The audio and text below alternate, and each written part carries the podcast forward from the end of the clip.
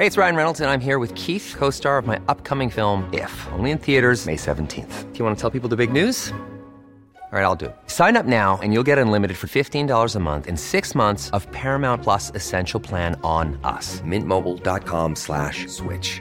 Upfront payment of $45 equivalent to $15 per month. Unlimited over 40 gigabytes per month. Face lower speeds. Videos at 480p. Active Mint customers by 531.24 get six months of Paramount Plus Essential Plan. Auto renews after six months. Offer ends May 31st, 2024. Separate Paramount Plus registration required. Terms and conditions apply if rated PG. Cada noche, los expertos se reúnen para debatir los temas que hacen historia en una mesa de análisis distinta. Aquí las entrevistas con los personajes y líderes de opinión, junto al análisis profundo de los temas trascendentes. Fredo Ceja conduce un programa de Frente en Jalisco por el 100.3 de FM. Iniciamos. Hola, ¿qué tal? Muy buenas noches. Bienvenidos a una emisión más de De Frente en Jalisco, aquí en Heraldo Radio Jalisco. Hoy viernes 9 de diciembre. Quiero agradecer, como todos los días, en los controles técnicos a Antonio Luna y a Ramón Luna, en la producción y redacción de este espacio a Ricardo Gómez y recordarles nuestro número de WhatsApp para que se comuniquen con nosotros, el 3330 1779 66. El día de hoy vamos a tener aquí en entrevista a Armando Castaño, el es presidente de Empresarios Jóvenes de Coparmex Jalisco. Y como todos los viernes, vamos a escuchar también el comentario de Carlos Villaseñor Franco, presidente también de Coparmex Jalisco, pero no de la parte juvenil, sino de la parte de los empresarios ya de mayor edad. Les recordamos que nos pueden escuchar también en nuestra página de internet heraldodemexico.com.mx, ahí buscar el apartado radio y encontrarán la emisora de Heraldo Radio Guadalajara. También nos pueden escuchar en iHeartRadio en el 100.3 de FM. La entrevista.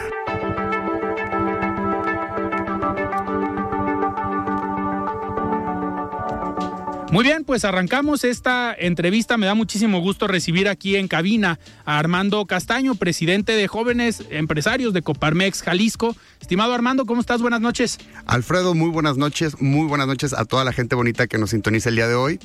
Gracias por la invitación. No, hombre, Armando, a ver, vamos a platicar todo el programa, vamos a tener una charla sobre diferentes temas, que es interesante siempre ver el punto de vista de los jóvenes empresarios, pero sobre todo el punto de vista de Coparmex, que hoy es un organismo empresarial que sin duda ha sido un referente en temas muy políticos, que es lo que nos gusta también aquí en De Frente en Jalisco.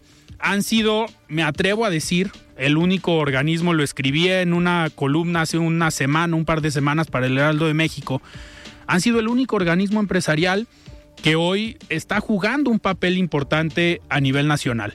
Eh, un papel de contrapeso, un papel de interesarse en los temas públicos, en los temas que a pesar de que ha sido el rol que le ha tocado jugar a Coparmex, también no podemos ver hoy a un Consejo Coordinador Empresarial que pues está muy apagado y Coparmex es el único que salió en defensa del INE, por ejemplo, que ha estado fijando posturas importantes tanto en materia económica como en materia eh, de temas electorales o de temas democráticos y ver el punto de vista de los jóvenes con esta visión desde Coparmex siempre va a ser muy muy interesante. Me gustaría Armando que empezáramos platicando ¿Qué es el grupo de empresarios jóvenes de Coparmex?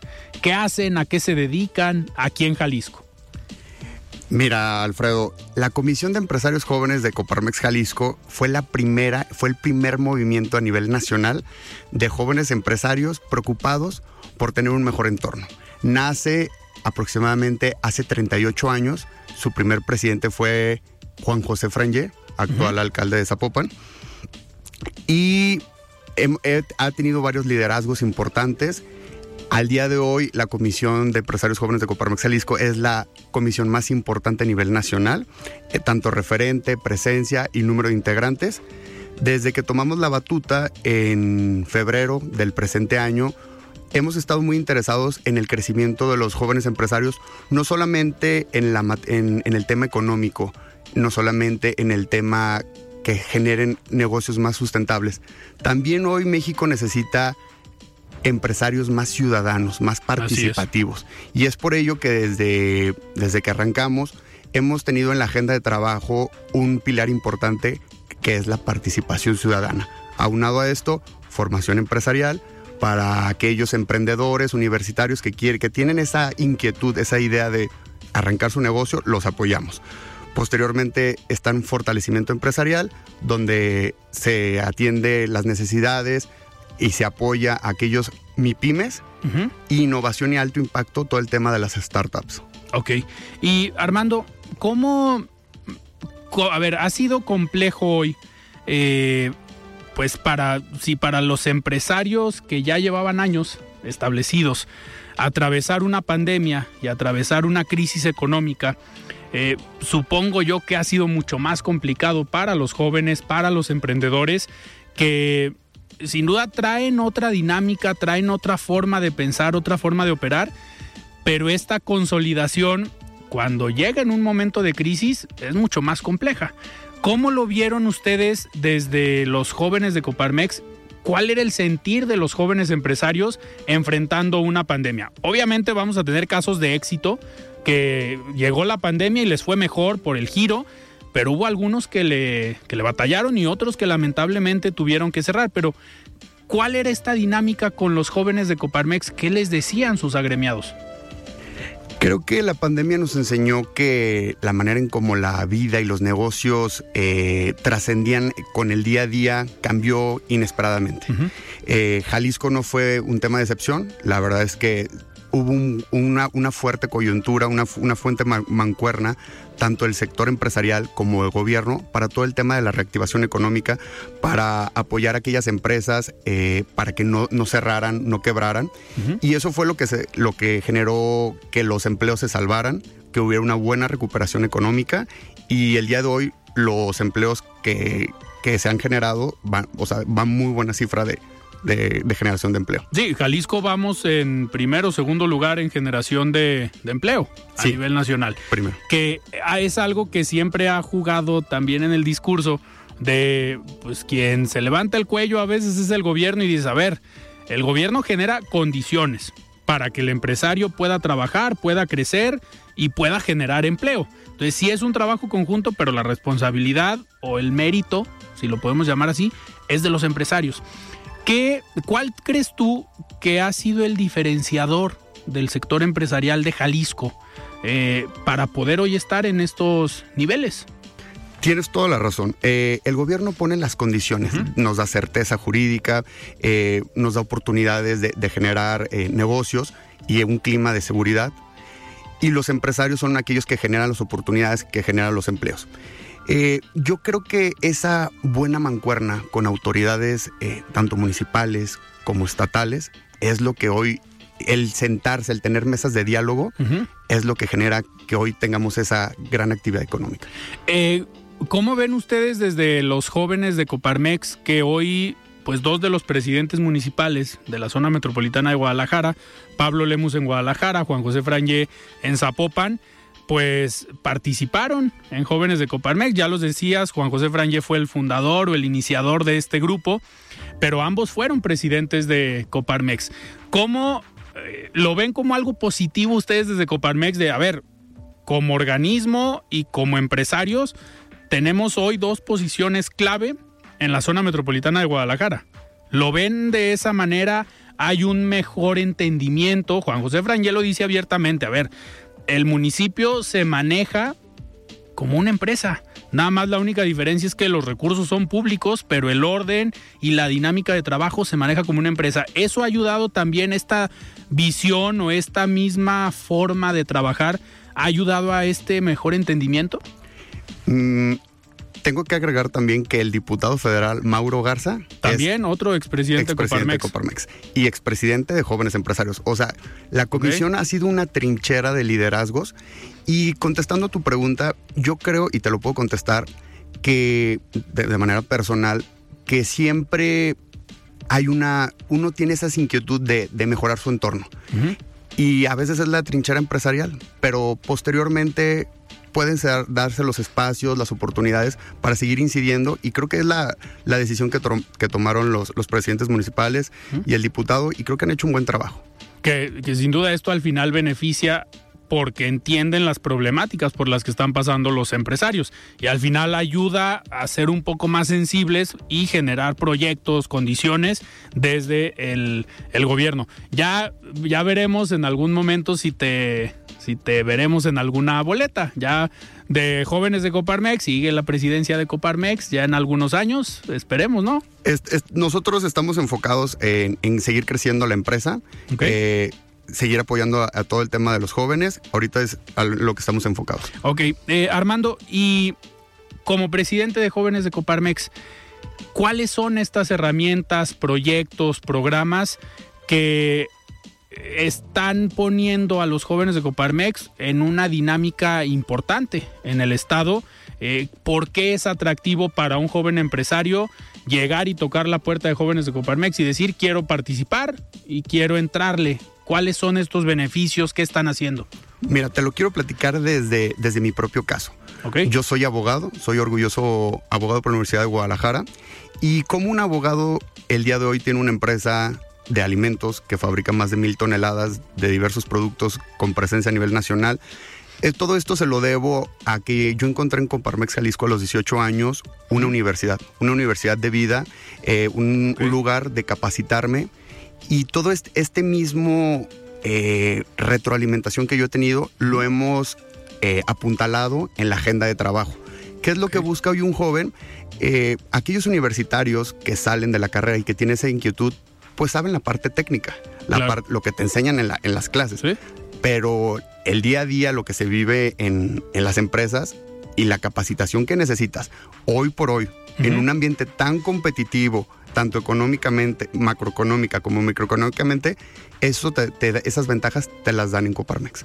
Que eh, un joven que llega, por ejemplo, tu caso, llegaste, te inscribiste, empezaste a participar, sabemos que hay capacitaciones de diferentes tipos, sabemos que mucho del desarrollo que se puede tener hoy participando en estos organismos empresariales es el networking y la eh, digamos, la experiencia que puedes adquirir con estas mismas relaciones, porque al final no es que te sientes en una reunión, es que te sientas a aprender y a escuchar a lo mejor del presidente de Coparmex o del expresidente de Coparmex o del empresario de tal sector y tú vas agarrando ideas. Pero, ¿qué proyectos en específico tienen hoy como jóvenes de Coparmex? Bueno, el Centro Empresarial de Jalisco tiene una plataforma que yo se la recomiendo a todos los jóvenes que nos escuchan en esta noche. Se llama el Premio Emprendedor Coparmex. Yo no me inscribí una vez ni dos, me inscribí tres veces porque lo que yo ganaba era inmenso. Es una plataforma que te permite revisar tu modelo de negocios, que también se llama plan de negocios, y ir avanzando a la parte financiera, a la parte operacional, todo esto con consultores. Pero la parte más enriquecedora que se, que se agregó hace unos años es el acompañamiento de una empresa padrino. Después de un picheo, se inscriben 100, 100 empresas, 100 emprendedores o 100 empresarios y quedan solo al en la final, quedan 10 empresas. A estas 10 empresas las escoge una empresa padrino, que te estoy hablando de empresas a la altura de Heineken, Nice, eh, Compucat. Y durante dos meses le dan un acompañamiento. Y también depende mucho del emprendedor, del empresario, Sí, qué es lo que obtienes, ¿no? ¿Qué es lo que aprendes? Exacto. Es, estarles pidiendo, yo en mi caso, eh, dos empresas muy grandes eh, me estuvieron asesorando y hoy por hoy una de esas empresas es mi socio comercial, me enseñó a fabricar mayonesas y fabricamos alrededor de 40 toneladas para un cliente muy importante a nivel nacional. Ese es el valor del premio emprendedor. No, al final, el ganador, solo uno, gana 100 mil pesos, pero el premio está en ser los finalistas. Sí, claro, que lo, económico pasa a segundo plano, ¿no? Porque te llevas ya la relación, a lo mejor con el padrino o con los padrinos, pero sobre todo el aprendizaje y la capacidad de crecimiento que puedes tener para tu empresa. ¿Cualquier tipo de empresa, de producto se pueden registrar para este premio? Muy buena pregunta. No hay edad, no hay edad para participar en el premio emprendedor y no hay giro de empresa.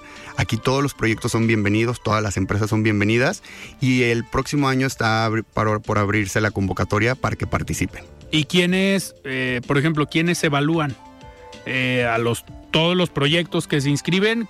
¿Quién hace el primer filtro, segundo filtro, hasta llegar a los 10 finalistas? Va habiendo un jurado que está integrado por empresarias y empresarios del Centro Empresarial de Jalisco y al, en la recta final son cinco, son cinco jurados que, que, deciden quién es el, ganador. Este año me tocó, gracias a la invitación del ingeniero Carlos, ser parte de, ese jurado. Y Marisol de Piel Chinita, un gran proyecto, fue la ganadora. Ok. Armando, y a ver, hoy en esta, en esta coyuntura que vivimos tanto política como económica, obviamente siempre pensamos que a los empresarios lo que les duele es lo económico y que lo que más les importa es lo económico. Pero si no tienes las condiciones políticas, las condiciones eh, de estabilidad para que se pueda desarrollar bien una empresa, pues ahí ya empezamos mal con lo, con lo económico. Los jóvenes hoy sí están preocupados por no nada más la estabilidad económica, sino también el tema político en el país. Mira, Alfredo, desde que arrancamos este año ha sido un tema muy importante la reactivación de los jóvenes la concientizarlos. Estamos muy apáticos. Las generaciones que me siguen hacia abajo o las cercanas hacia arriba están muy apáticas. Eh, hemos tenido, hay dos temas que nos, ha, que nos han inquietado muchísimo. El primero es el tema de la defensa de la democracia. Coparmex desde, desde sus inicios ha sido un actor clave para la creación del IFE o INE desde hace más de 30 años. Eh, al inicio tuvimos un evento en mayo, te estoy hablando de mayo, en donde en el auditorio de Coparmex recibimos a un senador de la República y a un diputado federal para que nos hablaran de esta reforma que se venía previendo. Ante, ante, en una antesala capacitamos a los jóvenes en una, en una en un taller de, teoría del Estado para que ellos supieran cómo está integrado este, los, los, tres poderes. Falta mucho, a los jóvenes nos hace falta mucho estar conscientes. A nosotros ya nos tocó un Instituto Nacional Electoral como lo vivimos, pero a nosotros no nos tocó vivir un solo candidato. Claro. Un solo candidato presidencial, la caída del sistema. Es por eso que hay que concientizar a las juventudes. Y a ver, eso, eso obviamente como, como mensaje puede ser muy interesante. El tema es cómo lograrlo. cómo convencer y cómo atraer al menos al sector de jóvenes empresarios para que se interesen por los temas eh, políticos, que sin duda es una línea de trabajo dentro del plan de trabajo de Coparmex, siempre está. El tema de la transparencia, el tema del combate a la corrupción, hoy el tema de la democracia, pero ¿cómo darle la vuelta a esta apatía que tiene eh, la población joven? Esa ese es el gran reto que tenemos. Sí. Ese es el gran reto que tenemos.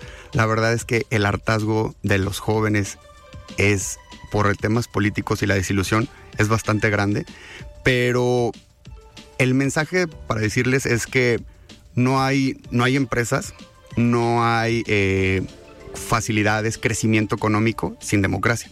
O sea, que nos toquen los derechos de poder elegir a tus representantes es importantísimo a partir de eso, si lo vulneran, empiezan a vulnerar las libertades. Y en este, en este sentido, a ver, los jóvenes eh, se supone o siempre decimos que son el presente, que son los que van a tomar las decisiones, que son los que van a elegir y van a determinar el resultado de una, de una elección, pero muchas veces por las mismas condiciones de hartazgo que comentas dicen, pues no, no voy a votar y no participo. Y como tú dices, no ven el riesgo, no lo ven tan importante porque nacieron con el INE, ya les tocó que hubiera un sistema electoral que garantizara el resultado.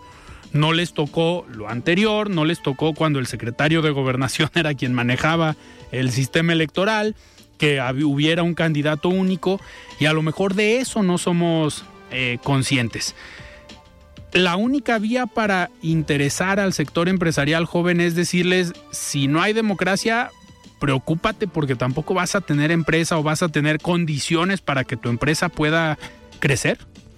Yo quiero arrancar esta respuesta con una cifra muy importante. El 30% del electorado hoy por hoy es jóvenes. 30 millones de mexicanas y mexicanos tienen una edad promedio entre 18 y 29 años. Van a jugar un papel determinante en las siguientes elecciones. Es por ello que el promover un voto inteligente, un voto informado, es, es algo que nos preocupa y es algo que también nos ocupa. Eh, también los hombres y, un, y el sector con un poco más de estudios, una licenciatura, son los que menos votaron en las últimas elecciones del 21. Es, es transmitirles esas preocupaciones a los jóvenes, es concientizarlos de que se está jugando algo muy, algo muy grande en el Congreso de la Unión, hoy por hoy, y que si no nos si no nos activamos, si no nos quitamos esa venda, se vienen grandes, grandes problemas. Pero yo también veo algo, algo muy importante que rescatar. La gran marcha que hubo hace unos días, la activación de, esas miles. No, no la de Andrés Manuel, la del INE. Exactamente. no, no se nos vayan a confundir. La marcha, la marcha ciudadana, la que los verdaderos ciudadanos salieron a mostrar su interés. Y ese es el, ese es el primer gran evento que tenemos como referente de que la gente sale a mostrar su inconformidad.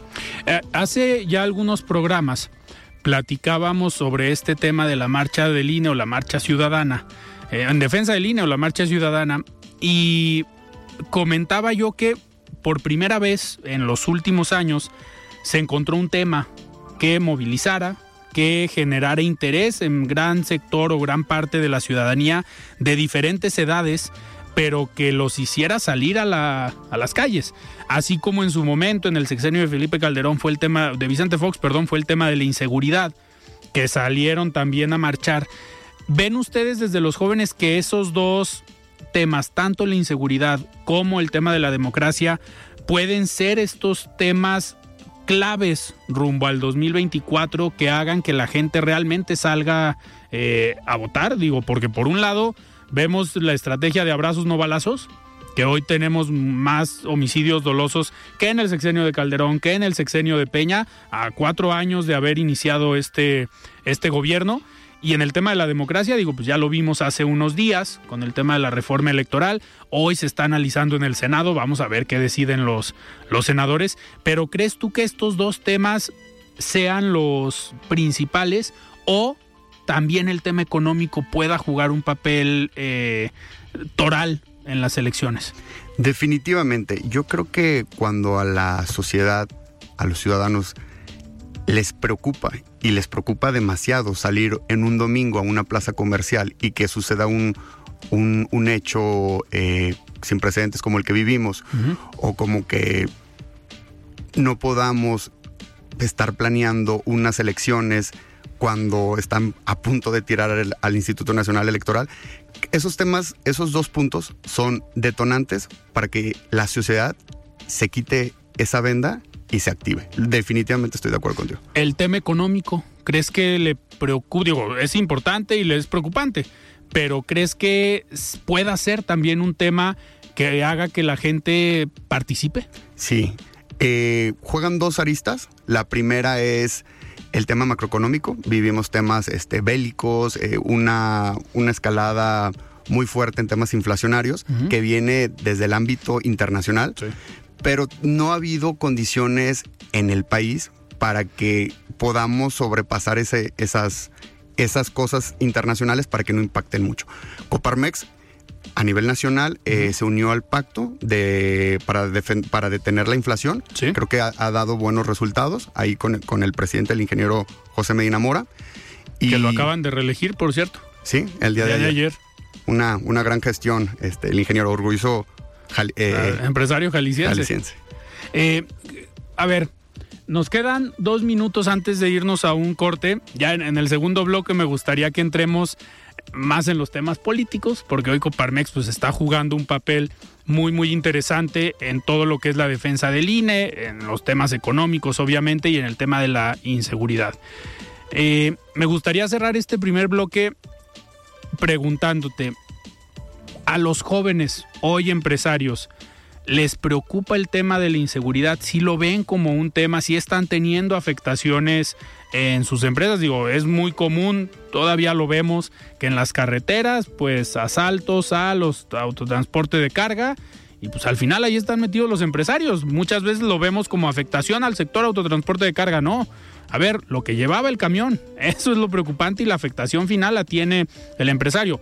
La mayoría cuentan sí con un seguro de la mercancía, pero no se trata de eso, porque al final es un costo que ustedes están adquiriendo. Si lo ven la inseguridad como un problema directo para los jóvenes empresarios? Definitivamente, definitivamente para temas de inversión, para temas de crecimiento, los jóvenes, y te lo platico porque mm, tengo estas reuniones con los presidentes a nivel nacional de otras comisiones, es algo que, nos tiene preocupados y necesitamos que, existan las condiciones para, para, mejor, para mejorar esto, para que las empresas sigan creciendo y sigan contratando más colaboradores. Muy bien, perfecto Armando. Estamos platicando con Armando Castaño, presidente de Jóvenes de Coparmex aquí en Jalisco.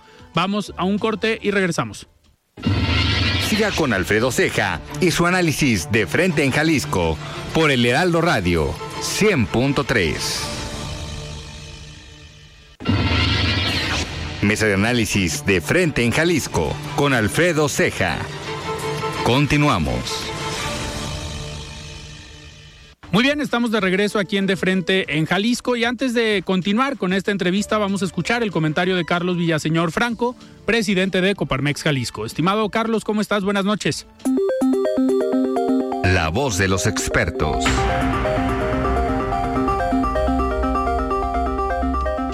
Los temas salariales han sido una discusión en donde Coparmex ha participado y promovido desde el año 2016, con una nueva cultura salarial. Y el objetivo es alcanzar la línea mínima del bienestar. Es por ello que como representantes del sector empresarial tenemos una responsabilidad y compromiso en el nivel de ingreso de las y los colaboradores.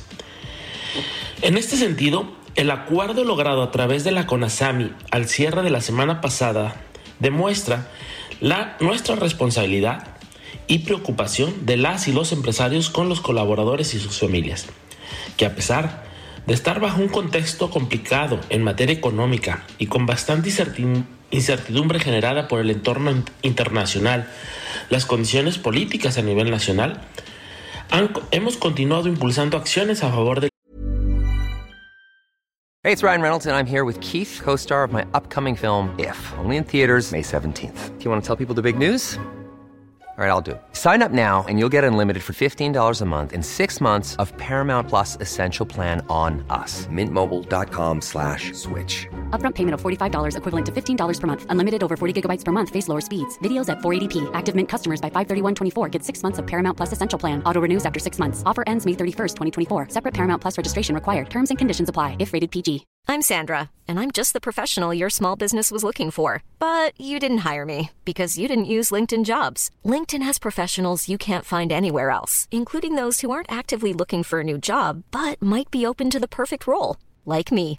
In a given month, over 70% of LinkedIn users don't visit other leading job sites. So if you're not looking on LinkedIn, you'll miss out on great candidates like Sandra. Start hiring professionals like a professional. Post your free job on linkedin.com/people today. Bienestar del país. Alfonso, aunque se aprobó un incremento en el salario mínimo, es de vital importancia aclarar que este solo aplica a aquellos colaboradores que están dentro de este rango de salario y que se integra a través de un incremento del 10% en función de la inflación y un monto independiente de recuperación denominado MIR, que equivale a 15.72 pesos. El resto de los salarios será a través de lo contenido en su contrato laboral, sumado a la inflación y al nivel de productividad. Desde nuestra institución continuaremos promoviendo una mejor cultura salarial para abonar en el desarrollo de las personas, y por supuesto a una mejora en las relaciones laborales para anteponer siempre un clima de paz laboral. Fue un gusto platicar contigo y con todas y todos tus radioescuchas. Les recuerdo que en redes sociales me pueden encontrar como Carlos Daniel Villaseñor Franco en Facebook y como Carlos Villaseñor en Twitter. Muchísimas gracias Carlos por este comentario y continuamos platicando con Armando Castaño, presidente del el grupo de empresarios jóvenes de Coparmex eh, Jalisco. Armando, hablábamos antes de irnos a un corte eh, sobre los temas que hoy les preocupan a los jóvenes y vemos hoy en la reforma electoral y en los temas políticos que ha sido parte de la agenda hoy del organismo que representas. Han tenido algunos eventos, algunos como paneles o eh, conversatorios con figuras o legisladores federales, uno de ellos en la Universidad Panamericana. Eh, en este, en este, digamos, diálogo que se dio con los legisladores y la participación de los jóvenes, ¿Cómo sentiste tú a los jóvenes? ¿Qué le, ¿Qué le dijeron a los legisladores? ¿Se enfocaron en el tema de la reforma electoral? Eh, ¿Se enfocaron en el tema económico? ¿Cuáles eran estos temas que quisieron llevar a la mesa para que los legisladores, pues algunos de ellos de todos los partidos, agarraran el rollo de algunos temas? Sí, Tuvimos un segundo evento, el primero ya lo platiqué, fue en el auditorio de Coparmex, estuvo presente Clemente Castañeda y el diputado federal Mario Alberto Rodríguez. Fueron un aforo aproximado de 150 jóvenes, hubo preguntas muy interesantes porque previamente ellos ya habían recibido una capacitación en, temas de, de teoría del Estado, cómo están conformado el gobierno Posteriormente, a unos tres meses, tuvimos un, gran evento en la Universidad Panamericana que estuvo conformado por dos paneles. El primero fueron, estuvieron presentes todas las fuerzas políticas de nuestro país. Eh, nos acompañó la diputada federal Laura Aro, representando al Revolucionario Institucional. Eh, por Movimiento Ciudadano estuvo el senador Clemente Castañeda. Tuvimos de invitado a Juan Carlos Romero Hicks, es gobernador de Guanajuato y actual diputado federal, representando Acción Nacional. A, eh, Alberto Villa, de diputado de Tonalá, representando a Morena. Y también tuvimos a Claudia Delgadillo como representante del Verde Ecologista. Creo que se me estaba olvidando uno. En el segundo panel estuvo presente la presidenta consejera del Instituto Electoral y de Participación Ciudadana. ya viendo más el lado institucional. Claro. Toda la lucha que ha habido de las de los OPLES por, por llevar a cabo las, organizar las elecciones. Que me los querían desaparecer. Sí, esa era, esa era la, primera intención. Ahora están con, con el plan B y exhortamos a, a, las senadoras y a los senadores a que no, a que no pasen esas leyes porque trasgreden eh, los derechos y sobre todo la Constitución. Ahí en este evento cuando trataron obviamente estos, estos temas específicos, los jóvenes que asistieron sí están realmente preocupados, porque lo decíamos en el primer bloque, a ver, nos tocó nacer ya con el INE, eh, pero sí están, bueno, con el IFE en su momento, pero sí están preocupados por este tema. Sí, definitivamente. Eh, y fue muy, fue muy enriquecedor porque sacas a los, a los diputados y a los senadores de su cancha y los llevas a una cancha de cuestionamientos en donde los ciudadanos no solamente participaron jóvenes universitarios de la Universidad Panamericana, también participaron empresarios y adultos. Hubo, hubo un quórum bastante enriquecedor y hubo una, una confrontación de, ideas bastante interesante entre partidos también y creo que fue muy enriquecedor. Estuvimos eh, presencia en varios medios, salió en, varios. Eh, fue, fue muy, fue muy importante. Esta lucha de, los jóvenes en defensa de la democracia no solamente se remonta a la marcha, nosotros la hemos trabajado todo el año. Y te quiero platicar también que dentro de nuestra agenda tuvimos un viaje a la Ciudad de México. Eh, yo les quería, yo quería que los jóvenes supieran dónde se hacen sus leyes, quiénes los representan en la Cámara de Diputados.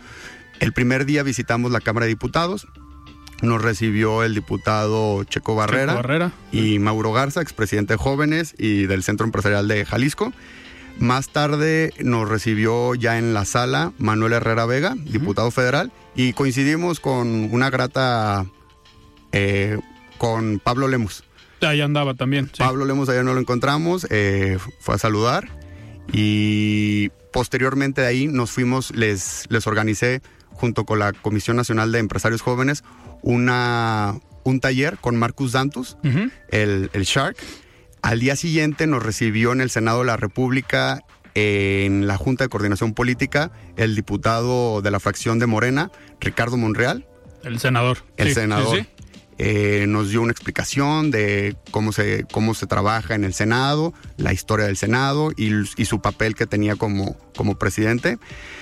Y por último, eh, visitamos las oficinas de Google, de Google México, eh, con el director general de Google México. Nos dio un curso de cómo las, las aplicaciones y todas las herramientas que tiene este supernavegador pueden potenciar las empresas tradicionales y las de temas de startup, cómo potenciarlas. Fue muy enriquecedor.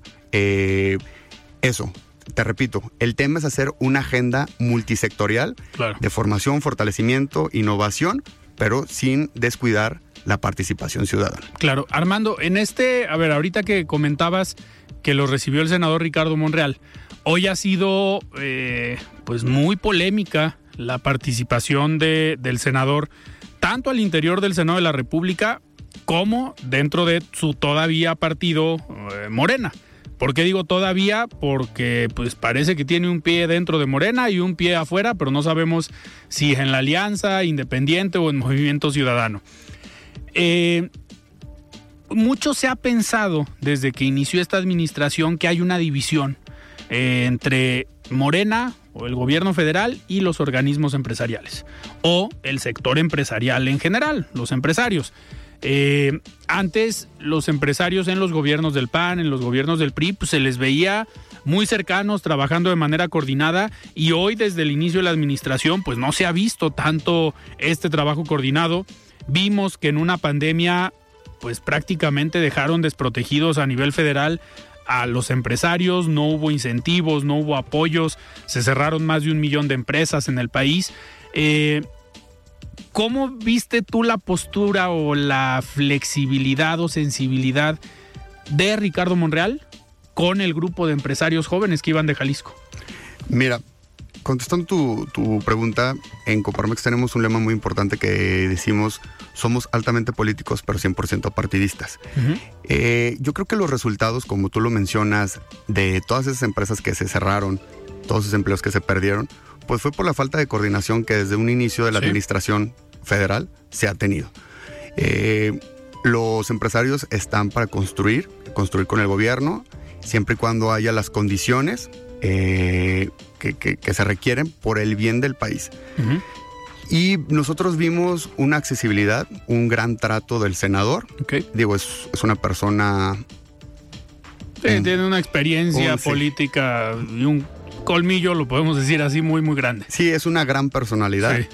Pero fue muy enriquecedor. O sea, acercar esas a las juventudes con, con una, una personalidad como ella. Y apeló a que no, nos, al final nos dijo que si queríamos. eh, que él teníamos un amigo y un aliado en el Senado y que si una ley o algo se quería presentar, que con él podían construirse los puentes. Yo creo que eh, fue muy enriquecedor y hasta ahí. Fue muy político, digamos, políticamente correcto, el, el abrir o dejar abiertas las puertas. Creo que eh, un tema que también le preocupa al sector empresarial, a la sociedad en general, a Coparmex y a los organismos empresariales, es esta polarización. Ahorita hablábamos nada más de esta separación de empresarios y gobierno, pero hoy en México estamos viviendo una polarización social.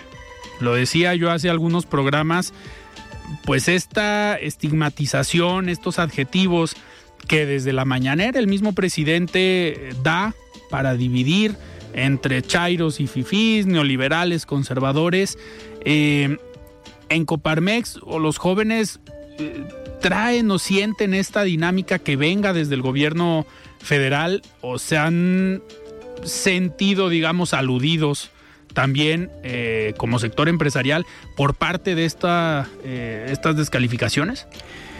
Yo creo que la estrategia del federal, y tristemente lo tengo que decir, es divide y vencerás. Y creo que lo ha jugado desde el primer día en Palacio Nacional. Aquí, solo, aquí no existen los fifís, eh, como dijo en una plática Diego Petersen. Quitémonos el, el fifís, este, los chairos. Aquí solamente existen las mexicanas y los mexicanos. Y creo que eso es lo que debe de ser de aquí para adelante. Claro. Eh, sí, ciertamente sentimos alguna... El tema es que el sector empresarial, que es un, una parte muy importante, o sea, son aquellos que generan la riqueza en el país, los que generan los empleos, los que se la juegan con sus inversiones a pesar de tantas adversidades. El, desarrollo económico. Así de fácil, los salarios, los empleos, pues lo genera el sector empresarial. Sí. Son, nos hemos visto golpeados desde, desde un inicio. Entonces también la tarea es dignificar no solo al empresario, sino a la empresa. Porque lo que nos parece incongruente es que no se sienta con los pequeños empresarios ni los medianos, pero sí se sienta con los super empresarios claro. y los invitan a Palacio Nacional. Entonces, y, el 92% de los empresarios son micro, pequeños y medianos. Exacto, esos son los a los que les hacen el fuchi, a esos son los a los que atacan en la mañanera. ¿Qué, qué se tendría que hacer como organismo empresarial para lograr eh, pues esta visibilidad para esta parte del sector empresarial, porque es una parte y es el grueso del sector empresarial. Lo que tenemos que es cambiar el lenguaje, es cambiar el mensaje, dejarnos de, polarizar, porque eso es lo que ha generado esta fuerte división en, el país y concientizar a los colaboradores de, las graves afectaciones en temas del aparato de salud, que no hay medicinas, es, es todos los beneficios que ellos están recibiendo está muy bien es, parte de los impuestos que ellos mismos pagan. Pero el día que se enferman y no hay medicamentos para hacer una diálisis o un tratamiento de cáncer, ahí el beneficio que ellos reciben no va a sustentar o no va a cubrir ese tratamiento. Y ahí, a ver, eh, quien paga esa parte o ese, esa prestación, ese derecho a la salud y la aportación al Instituto Mexicano del Seguro Social, si bien sale o se descuenta, digamos, del salario del, trabajador, quien lo paga es el empresario. Entonces, también se sienten como empresarios un poco defraudados al ver que ustedes sí están pagando y aguas con que te atrases una semana con el pago, ¿eh? porque al día siguiente ya tienes la inspección y ya tienes una auditoría. Pero ¿qué pasa con estos, con, con los trabajadores y con el servicio y la prestación que tienen ellos, a la que tienen derecho? Eso, ustedes como empresarios, pues ¿cómo lo ven? ¿Sí se sienten defraudados? Eh, ¿Ven que desde el gobierno se estén tratando de hacer las cosas o simplemente sea desinterés? Eh, el tema del, pago del seguro social y de todas las prestaciones es tripartita. Es, como tú lo mencionaste, parte de los colaboradores, parte del empresariado, del patrón y el gobierno también este, lleva ahí un, eh, una parte. Sí, eh, más que, sí, sí estamos, sí nos, nos genera preocupación porque el tema de que los colaboradores estén eh, óptimos, el, los recursos humanos es el valor más importante que tiene una empresa. Más allá de sus máquinas, eh, los colaboradores hacen a la empresa.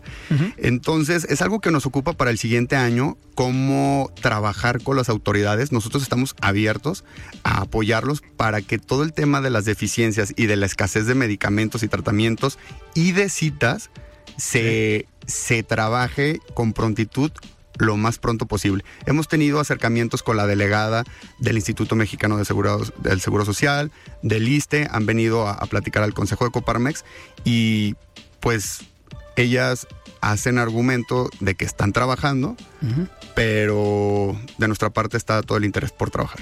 Eh, Armando, eh, si bien eh, comentas ahorita que el, pues el trabajador es el que hace a la empresa, no tanto las máquinas, eh, las condiciones sociales también tienen un impacto fuerte en el desempeño y la productividad del trabajador. En esto impacta tanto el tema de salud, el tema económico, la inflación, el tema de la seguridad, eh, pues el acceso para que su familia tenga, eh, digamos, una educación de calidad. Todos estos factores al final sí tienen una repercusión en la productividad de la, de la empresa. Ahorita hablábamos del tema de salud, ya mencionamos también el tema de la seguridad.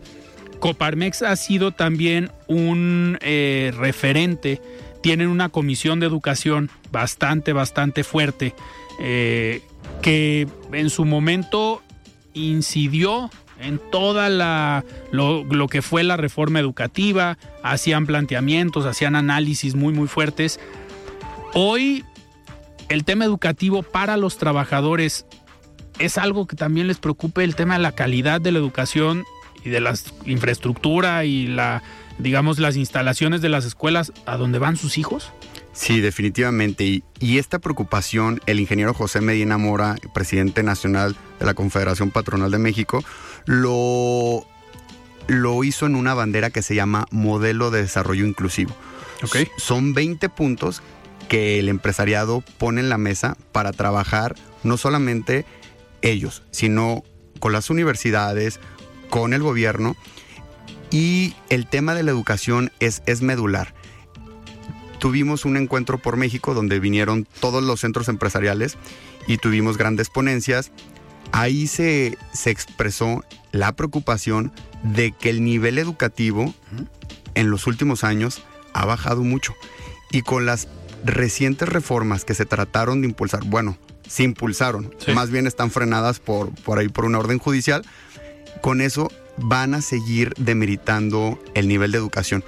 Recordemos que lo más, los países más desarrollados son aquellos que invierten gran por porcentaje de su Producto Interno sí. Bruto en la educación. La educación es la piedra angular de cualquier país desarrollado. Que hoy eh, vemos que ni siquiera están siendo evaluados los profesores, que era algo de, yo creo que de, era uno de los puntos rescatables de la reforma educativa de Enrique Peña Nieto, que hizo en 2014, pues la evaluación de los docentes. Hoy en cualquier empresa, pues, al final tienes métricas, tienes evaluaciones y mides el trabajo de o el desempeño más bien de los trabajadores a partir de los resultados. ¿Qué pasa si en una empresa un trabajador no te da resultados a los tres, a los seis meses? Pues lo siento, pero al final es la productividad lo que busca una empresa y una eficiencia. Lo mismo en la educación. O sea, ahorita comentabas tú con estas reformas. Creo que tampoco se está contemplando el tema de la pandemia. O sea, los resultados que vamos a tener en la calidad educativa de todos los niños y jóvenes que no tuvieron clases presenciales durante prácticamente dos años, eh, también ahí yo creo que va a haber una afectación y no se ve, al menos desde el gobierno federal, que estén, que estén haciendo. Cambia la secretaria de Educación, le preguntan por el nuevo modelo educativo ¿Y cuál fue su respuesta? Que no sabía cómo se iba a implementar el plan de matemáticas del nuevo modelo educativo. Ese tipo de calidad educativa es la que están teniendo hoy los hijos de los trabajadores. Preocupante, ¿no? Para Coparmex. Sí, la, la, lamentable, lamentable esa, esa declaración. Eh, como, como hiciste referencia, el, era, había sido un gran triunfo eh, que el gobierno y el sindicato en su momento negociaron y existió la evaluación de los docentes y la creación del Instituto Nacional de Evaluación. Claro. Y con la reforma, pues eso se fue abajo, desapareció. Eh, la educación es el reflejo de la sociedad que hoy tenemos. Uh -huh. Si tenemos eh, tantas faltas a... Si tenemos tantos delitos, si tenemos tantas eh, calles, así como las tenemos, es porque no hay valores. Eh, se dejó de, desde hace mucho tiempo de, de educar a los, a los jóvenes, al, al futuro de México, uh -huh. con valores. Y creo que apelamos a, a, eso, a que haya una educación de calidad, a que las escuelas de tiempo completo, que también claro. las, las, las, las, vulneraron, regresen. O sea, fue, fue un gran un gran retroceso a nuestro país. Escuelas de tiempo completo, estancias infantiles, las, eh, digamos, todo el modelo educativo, un retroceso. Eso en el tema educativo. Armando, otro tema que va muy ligado a los jóvenes. Emprendimiento, innovación. Eh, anteriormente se tenía un Instituto Nacional del Emprendedor que trabajaba, creo, muy de la mano con Coparmex y con los organismos empresariales estaba otro organismo que se llamaba, bueno, otra institución que se llamaba ProMéxico, eh, que al final atraía inversiones al país. Todo esto se eliminó. Y mucha de esta responsabilidad hoy se la quiere encargar a los organismos empresariales. Es decir, los organismos empresariales son los que deben traer o atraer la inversión. Y son los que la están haciendo. Digo, a excepción de algunos gobiernos locales que están jugando este papel en conjunto para ir e, y atraer inversiones. Pero la atracción de inversión en muchos estados está siendo empresa empresa. No se están metiendo los gobiernos. Si a esto le sumamos la inflación, si a esto le sumamos el poco crecimiento económico que se ha tenido en el país, ¿qué esperar? Nos quedan minuto y medio, Armando. ¿Qué esperar para el próximo año? Al menos para los jóvenes empresarios aquí en Jalisco. Bueno, eh, en Jalisco ha habido siempre una, una mancuerna muy importante con, con el gobierno del estado toda la gente bonita de la Secretaría de Desarrollo Económico siempre te, te, recibe de la mejor manera. El gobierno estatal tiene varios incentivos económicos para jóvenes y emprendedores y empresarios de la siguiente manera. Apoyan a los jóvenes a través de la Dirección de Comercio Interno para eh, servicios, todo el okay. tema. En industria se apoya para la compra de, de, maquinaria, sobre todo también para el tema de certificación, implementación de ISOs, uh -huh. que eso nos da una... Un plus. Un plus a las claro. empresas. Eh, hubo también apoyos para empresas más grandes, uh -huh. para proyectos de generación de empleo, y eso es a lo que, a lo que se exhorta, a seguir construyendo eh, y ge seguir generando las condiciones de, eh, del entorno económico uh -huh. empresarial para que sigan dando esos resultados el siguiente año. Perfecto, Armando. Pues nos tenemos que, que despedir. Se nos fue rápido el, el programa. Pero ya estaremos platicando el próximo año de los proyectos que traigan en jóvenes de Coparmex para trabajar durante el 2023. Yo te agradezco que hayas estado hoy aquí en De Frente en Jalisco. Alfredo, muchísimas gracias. Excelente fin de semana para todas y todos. Muchísimas gracias. Nos despedimos. Platicamos con Armando Castaño, presidente del Jóvenes de Coparmex Jalisco. Yo soy Alfredo Ceja. Nos sintonizamos el día lunes. Muy buenas noches. Alfredo Ceja los espera de lunes a viernes a las 9 de la noche para que junto con los expertos y líderes de opinión analicen la noticia y a sus protagonistas. Esto fue De Frente en Jalisco, otra exclusiva de El Heraldo Radio.